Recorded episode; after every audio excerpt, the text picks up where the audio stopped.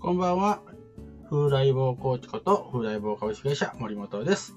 えー、火曜日ですね。えー、2022年11月の今日は15日火曜日22時。22時と言いながらいつもね、だいたい21時59分に始めるんですけれどもね。えー、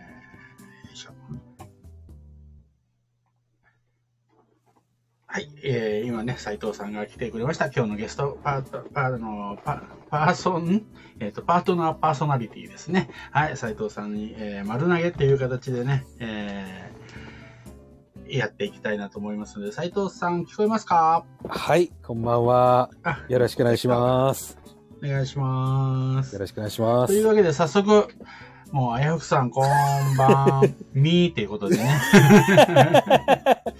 あのー、なんだっけ、こんばんは、あの、はい錦鯉なのか、はい大きおあの大きなのかわからないというね。あ、あやふくさん、斉藤さんって言っていただいてありがとうございます。あ、みーさんも来ていただきましてありがとうございまあみーさす。ん、ありがとうございまこんばんはす。こんばんは。そう、はいね、えっと、今日、まあ大体ね、この、まああの、ラジオ、ね、火曜日22時でやる、まあ田原さんとね、はいあと、斉藤さん、まあ交互だったりね、えっと、ちょっとこう、変わり番号でやってますけど、大体まあ10分前ぐらいにね、はいあの、まあ、まあ、テーマ来るのはもうちょっと前なんですけどね、10はい分前ぐらいにちょこっとだけズームでお話ししてって、はい。その斉藤さんが10分前になっても来なくてね、ちょっと今日は焦ってね、どうしようかなとはい。思ってました。はい。失礼しました。いえいえ。はい。今日はあれですね壁、壁紙がなんか、ちょっと、かあ、変そうそうそう。えっとね、別にこれ何にも関係ないですけど、今日車走ってたら、あちょうどあの、11,111キロって、あの、最近のね、おー。あの、今あの、私、ホンダの N ボックスって乗ってるんですけど、はいはいはい。あの、そうすると、もうすぐ、えっと、11,111キロですとかって言って、あの、なんか出るんですよ。だからなんかエンエンジェルナンバーみたいなね。あーんかこうなるほど横並びうん。え一万ー。もうすぐ1万キロですとか、9999キロですとか。はいはいはいはい。でその、そのために別にあんまり興味ないんだけど、な、なぜかこう、取ってしまうというね。で、まあ、なんか、あの、縁起がいいのかなと思って、ちょっとはいあの、今日、壁紙にしてみました。あ何の意味もないーです。あやふくさんがポッキーっていう、ああ、なるほどね、ポッキーの。そうそう、そういえばはい11月11日がね、ポッキーの日とかって言いますもんね。はいそうですねさすがあやふくさん。さすがですね。はい。いいことあります。いいなんかこのね、エンジェルナンバー、はいなんかこういう、例えば時計でもね、はいその11時11分とか、はいはいはい。ね、そういうのを見るとなんか、はい。なんかあるらしいですね。1並びだったらなんとかみたいなね。はいこうはいはいいういいことがあるよみたいな。はいうんはいはい。なんか数字が同じ数字が並んでるってやつですね。そうそうそうそう、はいらしらしいですね。うんうんうんはい。というわけで、はいえっと、今日はね、えっと、どんなお話をしますかね。はい。はいえっ、とですね、あの、森本さんがあの、えー今19年、えービジネスをされてきて、えービジネスコーチとして仕事をされてるということなんですけども、あの、まあ、普通の人とちょっとビジネスを、えーやる順番っていうんですかね、っていうのが一般的に考えられてるのとは、ちょっとこう、えー違うこう順番でやられてるっていうのが、あのほちょっとなかなか面白いなっていう思うんですけども、そあそのあたりをですね、はい。うんうん。一般的には普通、この順番でっていうのと、えー違う順番なんですけど、その話を聞くとあ、なるほどっていうような、こう、あの、ちょっと、なるほどって思うんですけども、ちょっとそのあたりをですね、あの、うん。ちょっと、えーいろんな方にこう、えー参考になるんじゃないかなと思って、そのあたりをちょっとお聞かせいただけますでしょうか。ああ、そうですか。はい。まあ、あのね、えっと、普通ね、じあの自分の考え方が普通なので、私の考え方が普通だと思ってたんですけど、あ普通じゃないんですね。そうですね。一般的に考えられてるのとはちょっと違うということで、まあ、あの、なるほど。最初に例えばビジネスを始めるときに、普通一般的に勉強したりとか、そこに力を入れるっていうのとはちょっと違うやり方でなんですけども、はい。そこのあたりがちょっと。まあね、はい、えっと、これがまあ正解かどうかっていうのははい別に、あの、はあんまり考えてなくて、ただ19年目、えっと、独立してですね、19年ぐらいまあやってきて、はい。あ、やっぱりこれが大事なんだろうなっていう、まあ私なりのね、はいまあ、考え方なんで、はい。えっ、と、これ違うよって否定する、えっ、と、コンサルの方も全然いると思いますし、はい。あの、定義違うよという方もいるいると思うんですね。はいまあ、。それはそれでいいと思うんですけど、はいまあ、あの曲がりなりもまあ私がやってきた中で、まあ、19年ぐらいやってるんだから、まあ、一つぐらいはね、えー、と真実があるかなと思ってお話をさせてもらうと、はい。まああのこうビジネス独立しようって言って、まあ、最近まあ企業ブームだったり、まあ、昔それこそ20年近く前とか、ね、なかなかやっぱり起業すること自体が難しかったあ、りするんで。はい。そういうの、うん、教えてくれる人もね、少なかったりとかってはい。したんですけれども、まあ最近はよく企業塾とかね、あと副業のためのね、なんかこう、塾とかいっぱいあるんですけども、はい。で、多くの場合は、まあ、うーんと、まあ定義にもよるんですけど、マーケティングからね、あの、はい。まずマーケティングですよ、みたいな風に教えてるところが多かったり、マーケティングを教えてることがはい。非常に多いなと思うんですね。で、まあ、そのマーケティングっていうのも確かにすごく大事だなと思うんですが、はい。私はその前にやっぱり実際のね、ビジネスとしてやっていくんだったら、はい。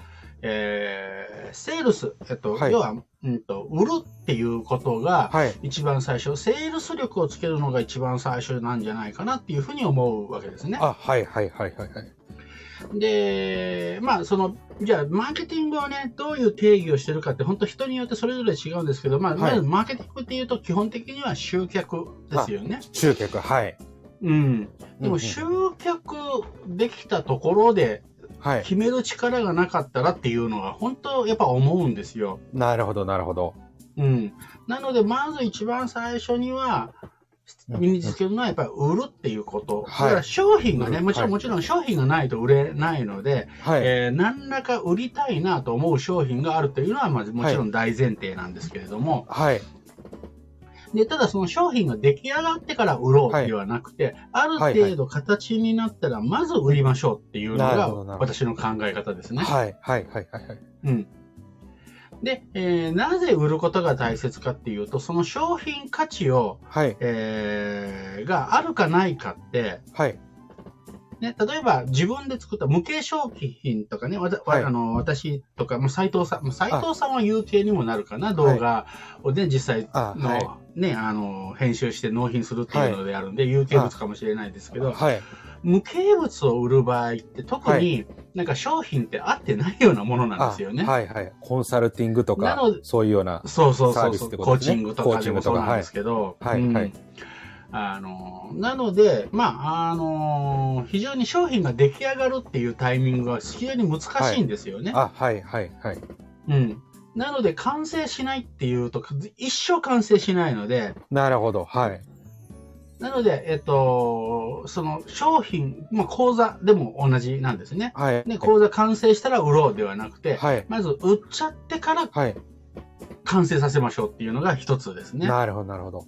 じゃあ、ある程度、無形商材の場合は。うんある程度もうできたら、完璧を目指さずに、もうある程度できたらもうまずは売るっていうことを先にそうですね。はい。えっと、まあ、できれば8割ですけど、まあ、6割ぐらいでも、あの、6割ぐらいで。それこそね、昔はね、もっとひどくて、はい。あの、先になんかあのー構想だけできたらまず売っちゃいましょうとかって言ってた人もいますけどね。はい、はい、はい。構想で。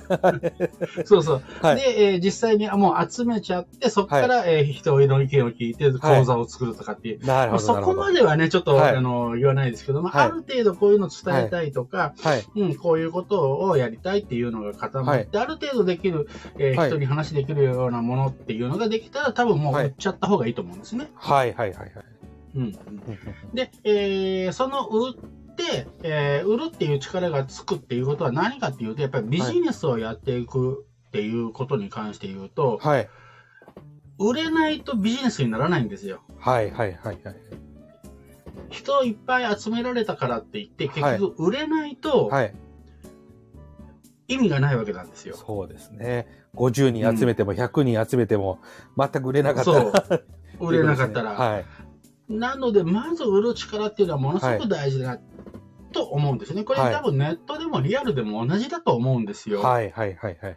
売れ売れないことには、はい。えーお金を払ってもらわない限りははい。ビジネスにはならない。はい。ということは、やっぱりそこを一番力つけるべきかなっていうのが一番最初、一歩目。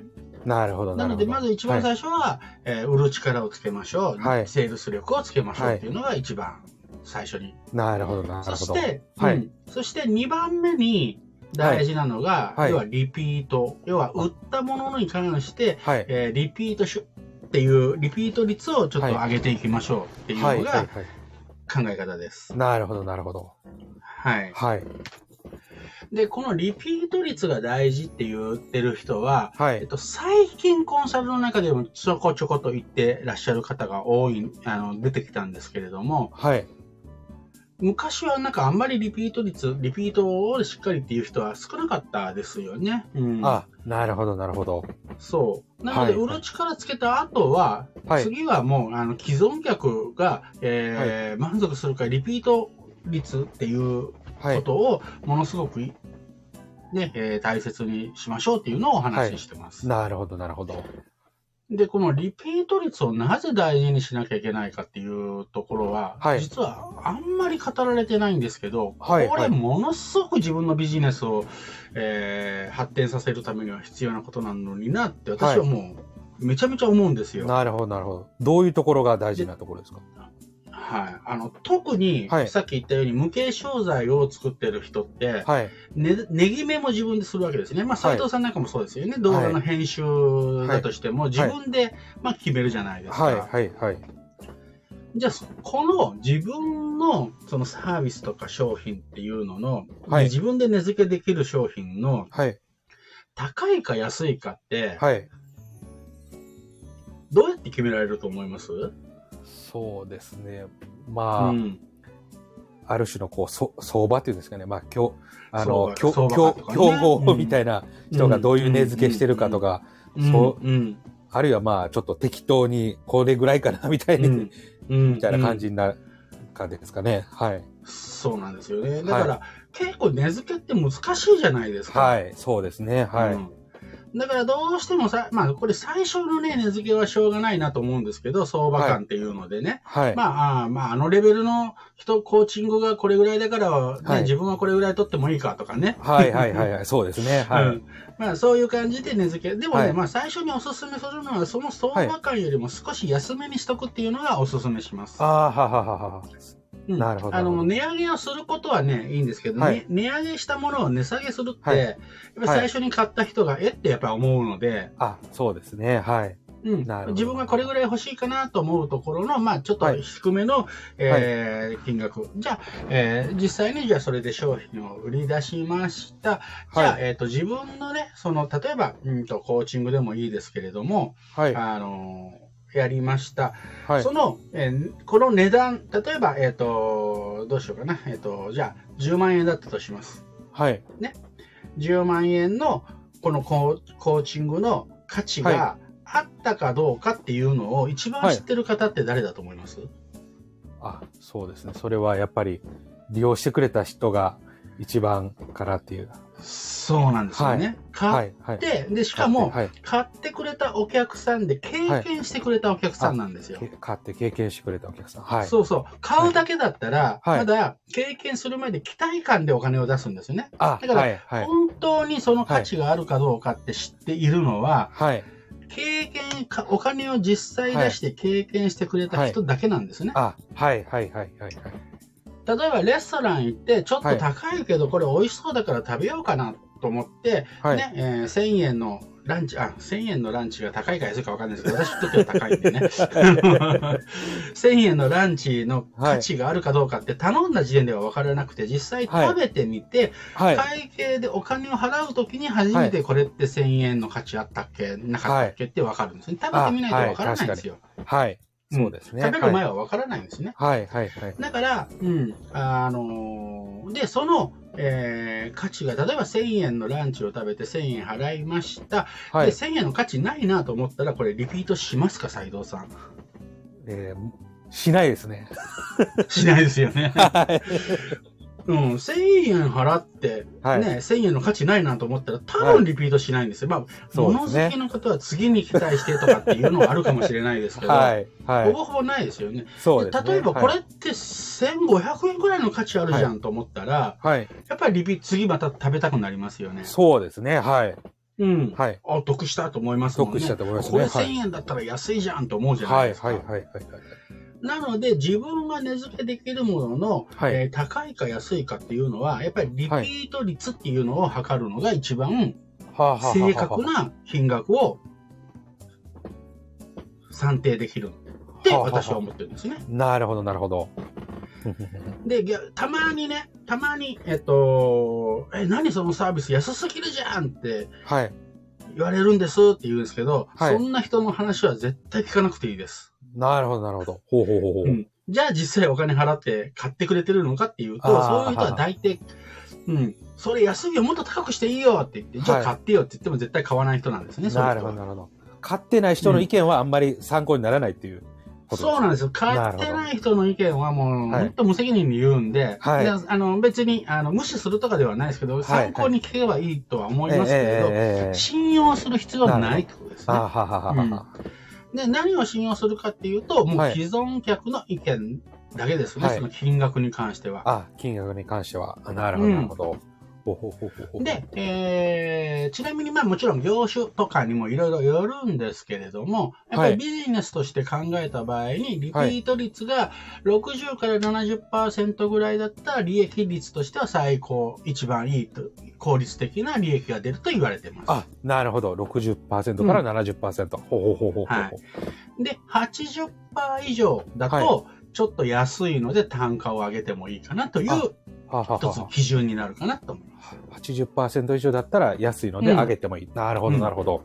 ほうほうほうほう。だって10人いて8人が安いと思ってリピートしてくれるわけですから、はい、はい、はい、はい。多少単単価上げても大丈夫。なるほど、なるほど。はいこれはちょっとあれですね。でえー今日はなかなかそういう明確な数字って、なかなかどこにもうん載ってないというか聞けない話じゃないかなと思うんですけど。そう、なかなかね、やっぱはいりなんか言ってる人少ないですよね。はいはいまあもちろん業種によってね、あのー全然違うんですけど、まあ一つの目安としてね。はい。はい。で、50%切るようだと、はい。うん。やっぱりちょっと、あのー高すぎる。ああ、ははは。50%切ったら高い。うん、リピート率リピートが、はいやっぱ。50%、ね、あのー半数の人が満足してないということなので、なるほど、なるほど。うんうんうんうんっていうことは、はい。えっ、と、別に単価を下げる必要はないんですけど、商品力をアップする必要があるってことですね。はははは。サービス内容。なるほど、なるほど。うん。サービス内容を。なので、はい。えっと、実はこのリピート率っていうのは、まあ、はいたまにね、えっと、そう、リピートが大事っていうのは、はい例えば1対5の法則とか5対はいはい25の法則とかね、よく言われるんですね。はい、はい。えー1対5の法則っていうのは、はい新規顧客に売るコストは、えー既存客に売るコストの5倍かかりますよ。はい。だから逆に言うと、うんえー新規顧客を、えー獲得するはい。よりは5分の1のね、えーはいコストで既存客には物を売れますよ。はい、はい。はいなので、リピート率大事にしましょうね。あまた5対25の法則っていうのは、えー流出率を5%改善すると利益が25%はい。良くなりますよっていうね、そういう利益面で言うことはあるんですね。はい、はい、はい、はい。はいリピート大事ですよっていう人。はい、はい、はい。でもね、このリピート大事にするっていうことは、さっき言ったように、えー特に自分で商品を作って自分で値決めをできる人にとっては、ここ以外にはい。自分の商品価値がはい。適正かどうかって見極めるところないんですよ。なるほど、なるほど。適正価値っていうのは、あまあの人が、値段、値段が適正かっていう。料金が適正かってことですね。そうなんです、そうなんです。はい。なので、あの人が10万円だから私も10万円とかね、はい。そそれ比べようがないじゃないですか。そうですね。うん。はい。そして、何よりも最近ちょっとね、えー、なんか Facebook とかでも広告でも、高額商品を売りましょうみたいなね、はい。そうですね。はい。セミナーとかね、はいうん、多いんですよ。はい、はい、はい、はい。はい。でもね、これ、まあ私だけかもしれない。私、あの、小心者なので、はい。自分で高額だなと思ってるものを人に売りたくないんですよ。はあ、はあはあはあはあ。なるほど、なるほど。斉藤さん、うん、高いなと思ってるものを売りたいですか、そうですね。自分が高いと思ってるものっていうのはちょっと、自分は高いと思いながら売るっていうことですよね。そうそうそうそう、これが自分の商品であれ、違う商品であれ、はい。高いなと思ってるものなんかはい買ってもらおうと思ったらなんか売りつけてるっていう感覚がするんで、あはい、はい、はい。あんまり売りたくないんですよね。はい、はい、はい。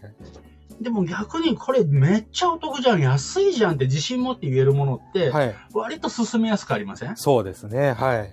うん。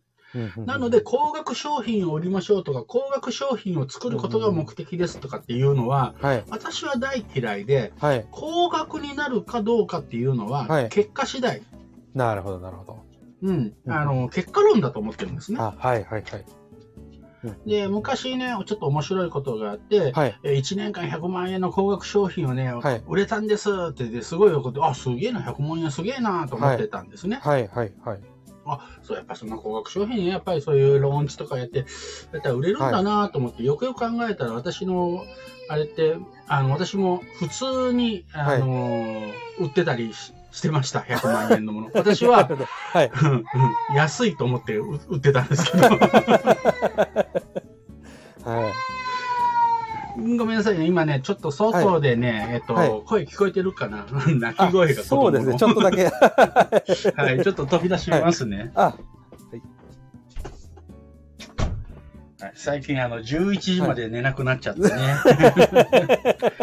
で、最近なんかちょっとパパっ子になって、パッパってこうね、えー、夜になったら誘いに来るというね。なるほど、なるほど。はいあそう。で、はいなので、うんとどこまでいけるかな。そうそう、高額商品っていうね、そのはい値決めっていうのもありますし、はい。で、リピートをね、はいえー繰り返していくと何がいいかっていうと、さっきの利益率の問題もあるし、はい。えー自分の商品の自信を持てるっていうところもあるし、はい。でもう一つ大事なところがリ,、はいリピートしていくと、えーこんなことできないんですかってリクエスト来たりするんですね。なるほど、なるほど。はい、はい、はい。はいそうすると、それこそが、よくね、えっ、と、マーケティングの、えーところで言っている、ペルソナを立てましょうとかね、はい。うん、ペルソナ店ね、まあ、全くターゲットを一人に絞って、めちゃめちゃ具体的なね、ターゲットを絞って、その人に向けて商品作りしましょうっていうのがあるんですが、はい。実際お客さんからこんなのないんですかって言われる、はい。これリアルなんですよ。はい、はい、はい、はい。その商品、そう言われたもの、リクエストのあるものを商品にしていくと、わざわざはいペルソナとか立てる必要ないんですね。なるほど、なるほど。もう、その、実際のお客さんから要望されてるももんなんで、そうなんです、そうなんです。すでに需要があるっていうのがもう、確定しているというか。そうです。そうですなるほど、なるほど。そうすると、自然と新しいビジネスチャンスが生まれてくる。なるほど、なるほど。ほうほうほうほうほなので、極端な話すると、この売る力とリピート率っていうだけを重視していくと、う。はい。ビジネスって終わらないんですよ。なるほど。で、えーリピートしてくれる、ね、何回もリピートしてくれるということは、まあはいちょっとこれは、ここはちょっとマーケティングなんですけど、紹介が生まれたりとかね、あそういう仕組みだけやっておくと、はい。この2つだけ、えーやれば、ビジネスっていうのは、えー終わらないなと、下手に変な話ですけど、集客できなくても、はい。えービジネスって、はい私のように19年間続けられるなと思ってるんですね。なるほど、なるほど。セールスがあのって、皆さんそれでリピートと、それと口コミっていうのがそあるうそう、と思うんですね。紹介っていう紹介っていうのがですね。なるほうんど、なるほど。そうすると、大きなマーケティングを仕掛けなくてもビジネスとして十分成り立つ。はい、はい、はい、はい。なので、ここにまずがっちりとやりましょう。はいで、これがもうビジネスの自力だと思ってるんで、なるほど。私がお伝えしているのは、まずこの1番、はい2番をしっかりしましょう。で、はいこれがね、しっかりと自分の中でできると、はいその次に3番目にビジネスモデルをしっかりと組み立てましょうっていうんですね。はい、はい、はい。はい。うん地盤が固まったら、それに基づいて自分がやりたいことをね、えーはい例えばなんですけど、大きくしたい、全国規模にしたいっていうと、はいそのビジネスモデルを組まなきゃいけない。もちろん一人じゃできないし。はい。で、えー私のように人と、新しい人と会うのが嫌とかって、はい。なった時には、はいえーじゃあ人と会わなくて済むビジネスモデルを組み立てるわけですね。はいなのではい紹介っていうところに行こうん。なるほど、なるほど。う。で、単価を少し上げて、はい。えーもう月にね、えっ、と、今はね、講座とかやってますけど、その前までは、えー顧問ね、はい契約するっていうのは8組までにしましょうと。あ、ははははは。うん。で、えーそれで十分成り立つためには、はいえーリピートをしっかりとしていく必要があるよねっていうはいビジネスモデルを組むわけですね。なるほど、なるほど。そうすると、紹介が生まれるためには、はいえーそのダイレクトレスポンスマーケティングだとか、ローンチだとかっていう、そういうマーケティングじゃなくて、はい。いわゆるバイラルマーケティング、紹介のはいリファーラルマーケティングっていうのが向いてるよねっていうことで、はい。そこでその紹介がいかに生まれるかっていうはい。マーケティングをするわけなんですね。なるほど。なので、えーまずセールス力をつけます。売る力をつけます。はで、えー商品を磨くためのリピート率を、当然、リピート率があるっていう、あリピートがされるっていうことは商品はいがもう間違いない本物になっていくっていうことで、はい。はい。で、その次にビジネスモデルを組んで、そのビジネスモデルに沿ったマーケティングを当てはめていく。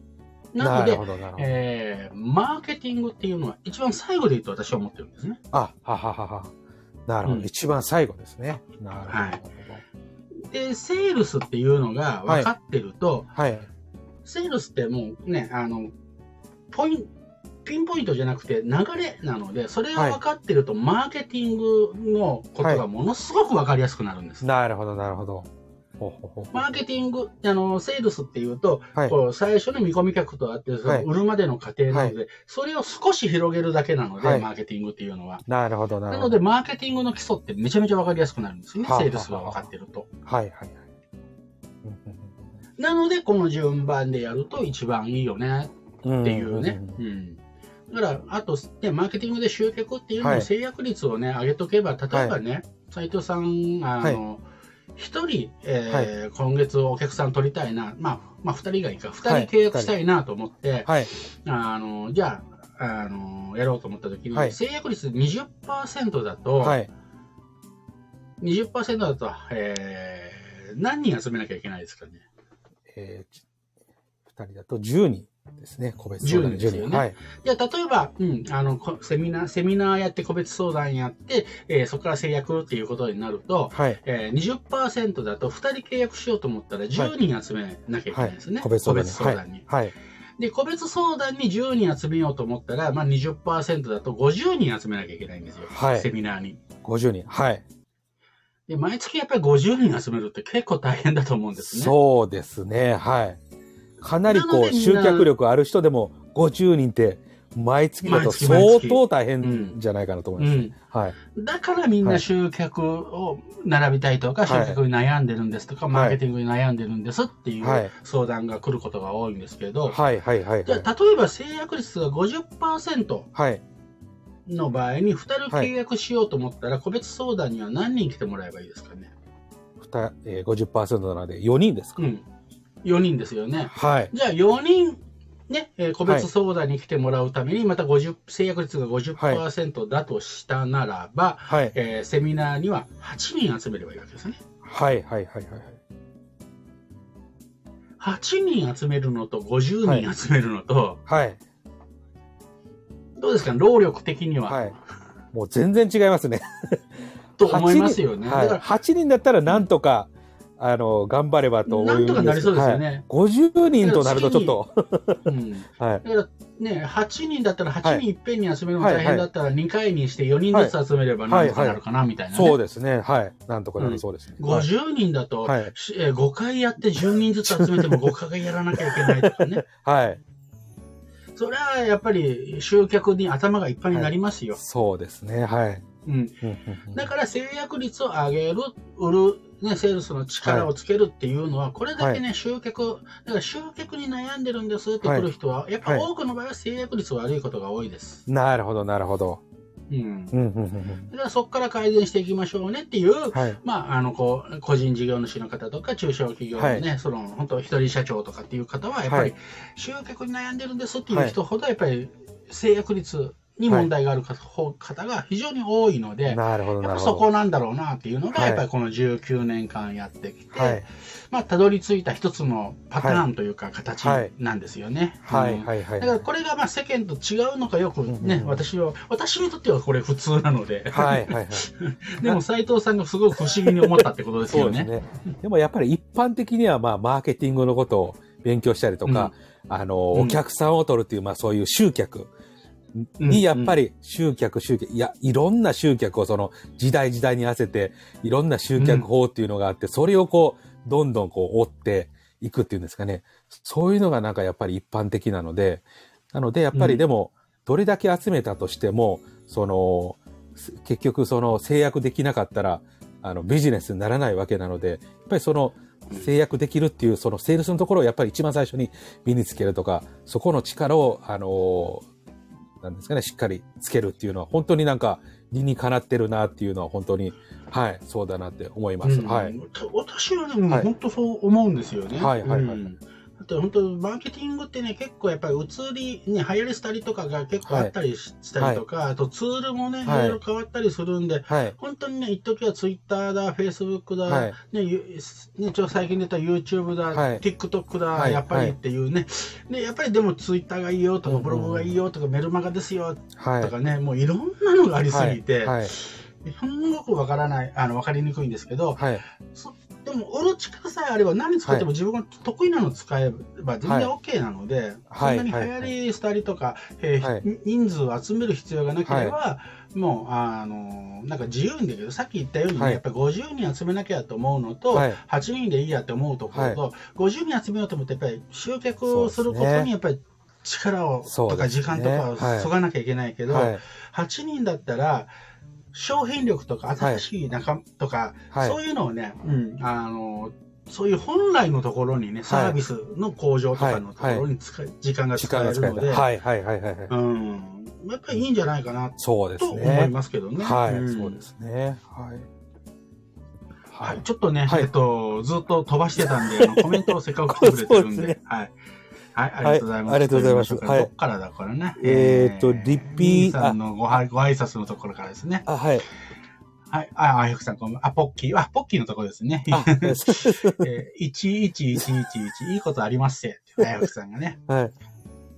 で、その次に、あ、11回目。すごい。お、11回目に11。あ、そうだ、本当だ。数えてくれてましたね。全然意識じゃなかった。しかも今11、11月じゃないですか。あ、11月で11回目で。11回目に111。はい、あ、これはいいですね。そうですね。ありがとうございます。ありがとうございます。気づ、はい、あの気づかずに、はい、もうポッキー尽くしですね。はい。えー、アイフォクスがリピートしてくれたら安い。そうですね。あの、これはあのリピートしてくれたら、あの、金額設定のところのお話だったかと思うんですけど、はい、そうなんですよね。リあの、リピートしてくれたら、やっぱり安く感じないと、まずリピートはしてくれない。はい、もしくは、えー、可能性を感じないと、リピートはしてくれないってことですよね。はい、はい、はい。そうですね。うん、だから、えっ、ー、と、リピート率の、率によって、えー、安いか高いかっていうのを決めていくっていうのが、はい、えー、自信持って言えるんじゃないかなっていうのが、私の考え方ですね。はい、あ、したらリンゴマンさん、こんばんは。はい、今今更かっていう話かもしれないですけどね。はい。もうだいぶ前にね、はい、はい、こんばんみーというね、えー、あやくさんとの、はい。あやくさん、めちゃめちゃ勉強になります。ありがとうございます。はい、ありがとうございます。まあ、あの、私ね、えっと、勉強になるかどうかは本当にあの、聞いてくれる人次第なのでね。はい。はい、ありがとうございます。あ、みーさん、みーさんとね、したら、あリンゴマンさんとのご挨拶があって、はい。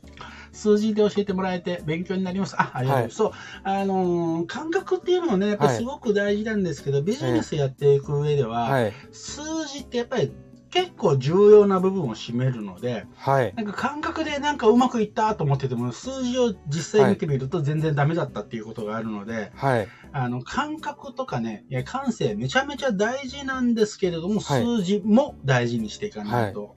はい、今日は本当になんか具体的な数字出ましたね、リピートに関しての。はい。うん、あれはなかなか。目安が、はい、目安持ってないとね、はい、やっぱりね、うん、数字で、なので、リピート率っていうのは、大体なんか何パーセントぐらいっていうよりは、実際の統計取ってみると、はい、実は感覚と違ってたりするんで、はははあ、感覚あんまりないと思ってたけど、結構あるじゃんとか、うん、結構あると思ってたけど、やっぱりあんまりないじゃんっていうので、ね、なるほど。やっぱりあの方針って、うん、決めてい。くべきなので、はい。数字はね、えっと、やっぱりある程度、あの、それに縛られるとダメなんですけど、はい。絶対、あの、確認のね、ためには絶対、はい、えー、必要だと思います。はい。はい。そして、あやふさん、パパ、はい、あの、パパ、今、ちょっとおとなしくなりましたね。はい。みんさん、泣き声可愛いです。ありがとうございます。あの、先日、あの、フロントセミナーをやってたらですね、はい、えー、一番最後のクロージングのあの、説明のところで、実は乱入してきたという事件がね。一番大事なところで。そうそうそうそう。一番力入れてこうやってる時にパッパーっていう語を来たというね。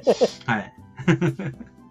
あやふさんね。ははいい。すごくしっくりきます。あ、ありがとうございます。はい。あの、これがね、しっくりくる人っていうのはビジネスっていうのをね、なんかこう、わかる、わかるっていうか、うんうんうんまあ、やってみた方とかっていう、はい。ね、真剣に考えてる方だと思います。あ、そうですね。は。はいい。うん。ミンさん、制約からっていうのを私もなるほどってしっくりきます。ありがとうございます。そうなんですありがとう。ございますだ。からね、派手なね、全然地味なんですよ、制約からっていうと。はい。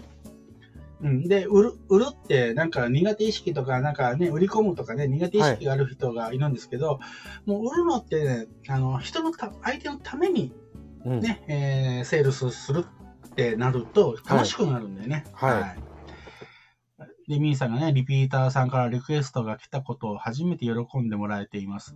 ん？リピーターさんからリクエストが来たことを初めて喜んでもらえています。あ、リピートが来たのをミーさんが教え、てる方ですね。あ、そうですね。リピートが来たのを、うんリあリピーターさんからのリクエストを始めたら、それがよすごく喜んでもらえてる。スタートしたってことか。スタートしたってことですね。ははいい。そうです、そうです。あはい。そうそうそうそう。そうなんですよ。そうなんですよ。だって、リアルの声ですもん。で、昨日ね、ちょっとあの、プロモーションの撮影でね、斉藤さんと田原さんとで、もう一人、あの、ちょっと私の知り合いのナビゲーター頼んでやった、その時にもね、斉藤さんリクエストされてたじゃないですか。あ、そうですね。はい。うん。あの、斉藤さんの動画をね、はいこう、撮ってもらう、プロに撮ってもらうのはいいんだけど、そこまで予算かけられないし、はい。そこまでじゃない、なんかちょっとした編集ができるような講座があったらいいのにな、みたいなね。はい、はい、はい、はい。それってリ生の声なんですよあね。、そうですね。はい。うん。なので、もしかしたらそこで言われるっていうことは、それを望んでる人がい,、い、る。はいだ。から、それにまず答えてあげて、そこから、えーそれこそ、えーもうちょっと先のものっていう形でやっていくっていうと、もう、すぐ、ね、なんかできそうですよね。はい。そうですね。はいうん。だからリクエストもらえるってめちゃめちゃいいんですね。ここは本当信頼関係がなかったりないと、はい多分リクエストって来ないので、はい、はい。だからリクエストを送るっていうことは本当にペルソナはもうままさにそれなんで、はい かん立てる必要がないというね。はいうん、自然な形でビジネスがこう広がっていくみたいな感じです。そうなんです、そうなんです。そうなんでそれがね、リピーターあさんで、で、実際昨日はね、まだ斉藤さんにお金を払ってない人なので、はいまあ、話半分に聞いといたらいいと思うんですね。はい、わかりました。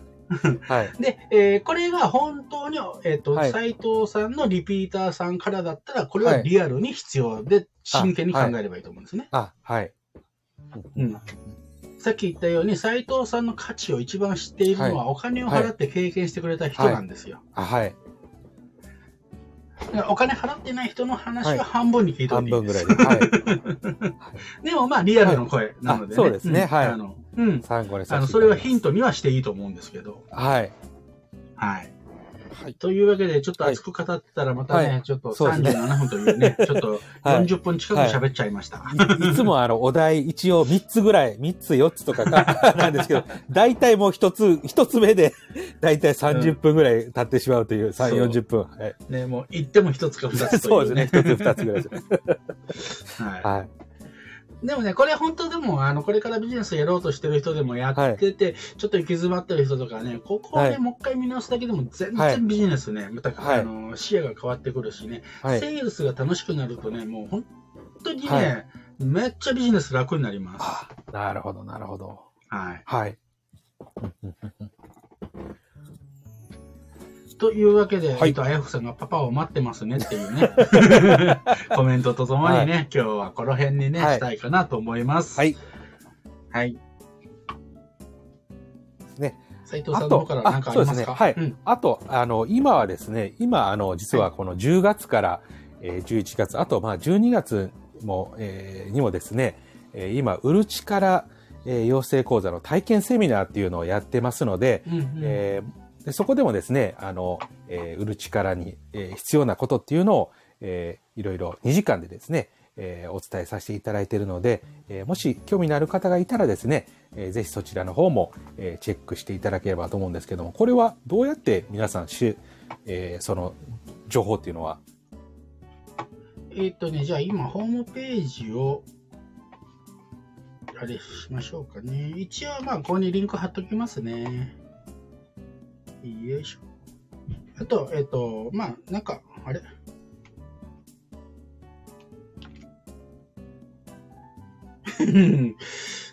なぜだろう？これの貼り方がわからないというね コメント欄のあ、これか。一応このね、えっと、今リンク貼りました。でもあの、今日ほどね、実はこのセミナーでは熱く語ってません。あれもしもーし、斉藤さんいなくなったかな？あ、もしもし、あ、あ、はい。あ、すいません。ちょっとこう、ああの、興奮しすぎて、あの、マイクオフをタ,、タップしてしまいました。なるほど。はい。はい。なのでね、本当に、はいあのービジネスのね、えーはい順番っていうのは本当に、うん、あの、大事だなと思うので、はい。はい。えー、あ、みーさんありがとうございます。とても勉強になりました。いはいつもと、あ、いつもと違ってって読んだんだけど、いつもとってもですね、はい学びが多くてあっという間です。ありがとうございます。ありがとうござはいます。えー今日は特にない濃い内容で勉強になりました。はいありがとうございます。あこれをね、濃いと思ってもらえる、そのはいセンスが素晴らしいと思うんですね、あお二人ともね。はい。ありがとうございます。ありがとうございます。斉藤さん南部？って。つい興奮してちょっと。乱れ乱れてますかねはい。はい。はい。というわけで、ちょっとね、はいえっと、10分、まあね、40分ぐらいになりましたけど、まあ、あのー楽しんでいただけたらよかったです。ありがとうございます。はい。ありがとうございます。じゃあ、えっ、と、ありがとうございました。さようなら。はいありがとうございましたさようならあやふくさん、ありがとうございます。